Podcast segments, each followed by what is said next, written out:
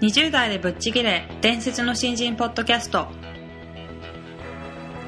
伝説の新人ポッドキャストはさまざまな業界で伝説的な活躍をしているゲストをお招きし20代の皆さんに向けて優秀な人材と言われるレベルではなく圧倒的に突き抜けた人材になるためのヒントをお伝えしていく番組です。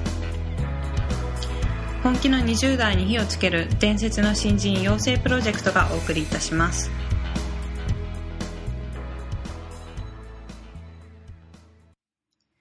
皆さんこんにちは。20代でぶっちぎれ伝説の新人ポッドキャストへようこそ。ナビゲーターの戸谷香奈です。伝説の新人プロジェクト小宮です。よろしくお願いします。よろしくお願いします。えー小宮さん今回はですね、うん。石原さんをお迎えしてうん。第2回目の第回に二回ですね。なりますね,、はい。まあ、前回初回ということで、うん。非常に石原さんらしいエピソードを聞けたかなと思っていて、まあ、仕事はわ笑って捉えろみたいなお話がありましたけど、割と石原さんにお話伺いたいのに僕がいじられるんだよねやけに。いじられてましたね。いじられちゃうんだよね。え今今回はどうですか、ーえねー頑張ってみます。はい。よろしくお願いします。本日もよろしくお願いします。早速今回の質問に入りたいと思います、はい。えー本日はですねこんな質問が来ております、うん。えー入社3年目の新人です、うん私には将来起業したいという思いがあり時間を見つけては経営に関する書籍を読み漁っています。今では成功して大企業のトップやベンチャーの社長をやられている方々も若い頃にそれこそ血の滲むような努力をされていたんだなと改めて感じます。石原さんも今ご自身で会社を経営されていてまたコンサルティングでさまざまな企業の経営者の方とお仕事をされていると思いますが将来経営者まで上り詰めることを考えた場合20代中盤の今しておいた方がいい経験あるいは身につけておいた方がいい知識などあれば教えてください。よろしくお願いします。なるほど。どうですか？20代は僕は僕のあのあれだけで言うと20代はとにかくめちゃくちゃ働けばいいんじゃないかなと思うんですけどねなるほどね。うん。これなんかすごいね、このさ、若い頃にそれこそ血の滲むような努力をされていたいるんだなと、あ改めて感じますって言うんですけど、うん。まあそうなんですかね、やっぱね。どうなんですかね。危険だよね、この発想が。うん。あんまり頑張る頑張るがいっちゃうと、そうですね。えっと本人たちに聞いたらそんな頑張ってるっていうか、うん。普通にやってたから、うん。楽しんでたと思いますけどね。そうですよね。うん。うんそれをこっちから見た時には寝ないなってこうとん。まだやってるぞと。だからなんか観察してた人は血出してたなって思ってるけど、うん。本人血出してると思ってないかもしれないけど、あーなるほど。ちょっとそのモードに入りすぎたなって感じがするけどね。ですよね、あとそうですね。まあ一生懸命働いた方がいいと思うけど、うん。ものものすごく現実的な話っていうか、うん。コンサルチックな話をしちゃうと、はい。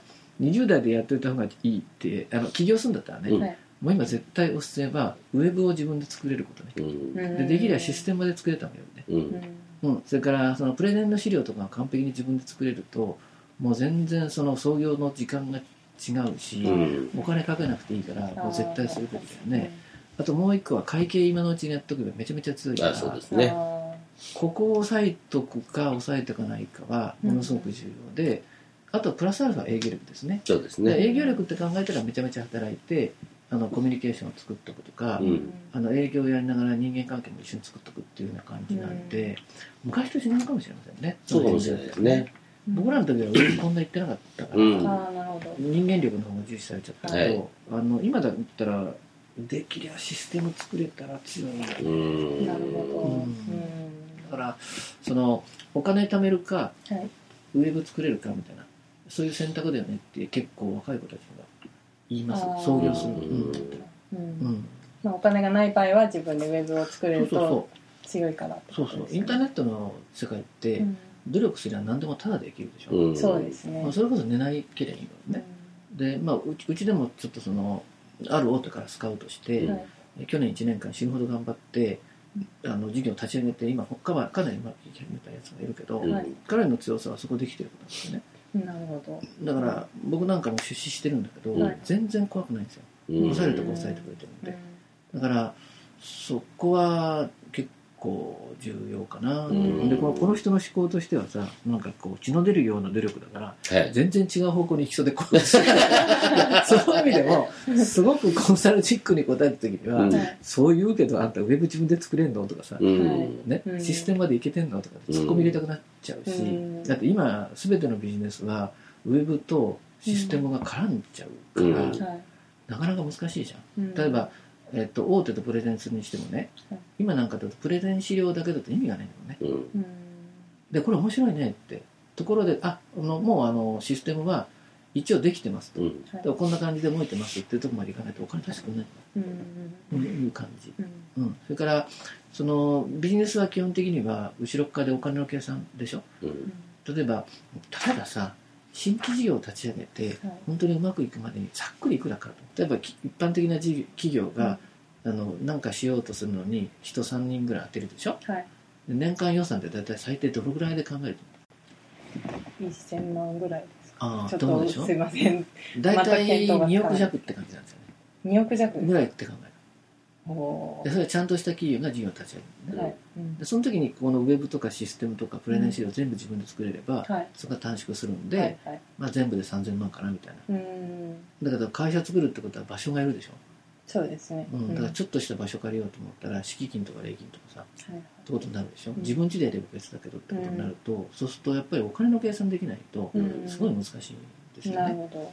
うん、でよく事業を立ち上げるんだったらもう3倍速でやってくれって言うんですよね経営の場合ははい。時間あお金イコール時間なんではいはい。お金が時間的余裕でしょ。はい。うん。だからベンチャーっていうのはなんで早くやるかって言ったらお金がないから早くやるしかないでしょ、うん。なるうん、例えば3人雇うって言った時に3倍速だとさ、はい。さ1ヶ月後の給料でうん。3ヶ月雇ったら一緒になるよね。うん。はい。ですよね、うん。だから早くさせなきゃいけないじゃん。っうん。てことは自分が迫力持って早く仕事しないと周りもね巻き込めないしみたいなことになったりとかするから、はいあの結構そのり臨戦態勢としてはそんな感じなんです。ようん。このうん。話で言うと。ね、そうですね。ですよね。だから本当にそのなんかあのちゃんとするんだったらそんな感じで要素的にはその辺のこと、う。うん。んうん、で結構意外に会計大事ですよね。大事ですね。ねお金の計算できないとうん。全然臨場感ないもんね、うん。どどの辺で勉強されまし僕はあの、転職してソフトバンク行ってから、はい。新規事業の提案を何回やったんでしょう？に2000回ぐらいやったんです。た ちょっと待って。1個立ち上げるのに、2000回？はい。えっ、と、事業計画書のバージョン20みたいのを100社分ぐらいやりましたから。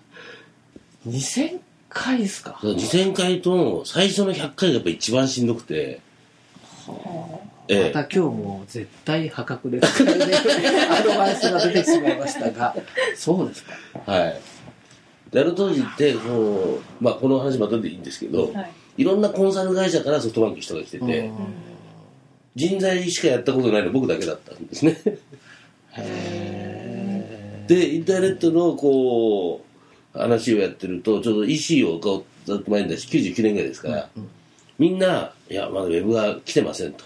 確かに ADSL も何もなかったので、来てないっていう中、売れてないって報告僕はできないので、うん。自分で手売りに行ったりうんしてたんですよ。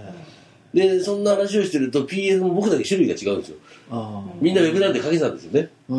ええ、僕、売るルートがどんどん増えていっちゃうんですよ。うん面白いなだからそんなのを一番やった時に、事業計画書はいっぱい作りましたね。でもその時に事業計画書って当てになるかなんないかは数字でしょ？はい。最終的に収益がどうなるかっていうところをちゃんと求められるから、はいだからソソフトバンクさんなんかはうんあのね社内でそのコンテストとかあるでしょ、はい。それすっごい上手な方法だと思ってて、うんうん普通にお金の計算できる人間を大量に作ってるってことでしょ、うん。うん。そうですね。うんだからまあ大したもんだなと思いながらで作る、最初から監査法人入ってますからね。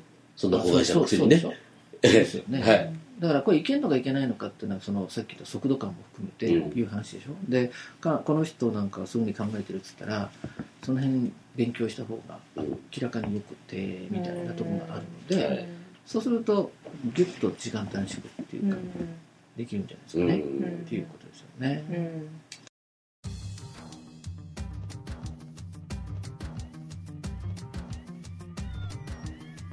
はい今回もすごい面白いお話が聞けましたね。あのおっしゃってたけどこれウェブとかも自分で作れるようにならなきゃいけないって話があったじゃないですか、はいはいでこの辺が多分あの僕とか、まあ、石原さんもね、はい。含めて古い時代の経営者なんですよ、うんはい、うん。でこれから求められる人たちは思ったことがその場で絵にできなきゃいけないっていう意味だと思うんだけど、その辺はなんかこうやっぱり文明の進化とともに、はい。経営者に必要な能力も変わるんだなっていうのが多分おっしゃりたかったことだなと思うんですけどね、はいはい。うんそれを僕もよく最近感じますよ。